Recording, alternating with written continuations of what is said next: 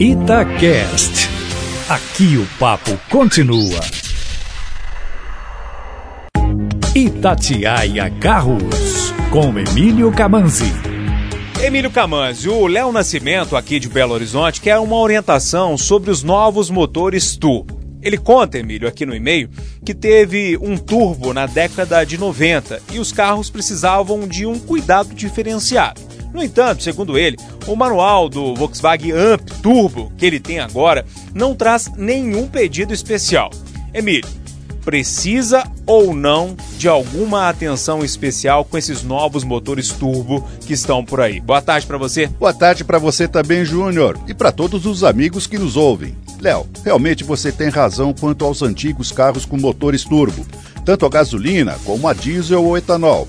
Depois de rodar algum tempo, Antes de desligar o motor, era aconselhável deixar o carro funcionando em marcha lenta por uns dois minutos. A recomendação era para diminuir as rotações do turbocompressor e baixar sua temperatura, permitindo que o óleo que lubrifica o eixo, o mesmo que lubrifica o motor, continuasse a circular por ele para lubrificá-lo durante o processo.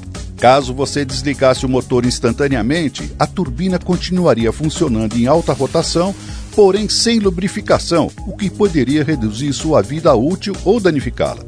Nos motores modernos, isso não é mais necessário, não só pelo uso de novos materiais mais resistentes, mas em alguns casos também por conta de sistemas que mantêm a lubrificação no eixo do turbo enquanto ele está girando até parar mesmo com o motor desligado. De qualquer maneira, sempre é bom consultar o manual do proprietário para ver se não tem nenhuma recomendação, como você fez. Se não tiver, então é só parar e desligar o motor sem problemas. Emílio, mais informações, testes de carros lá no seu canal de YouTube? Exatamente, youtube.com/carros com Um abraço, Emílio. Outro bem grande, Júnior.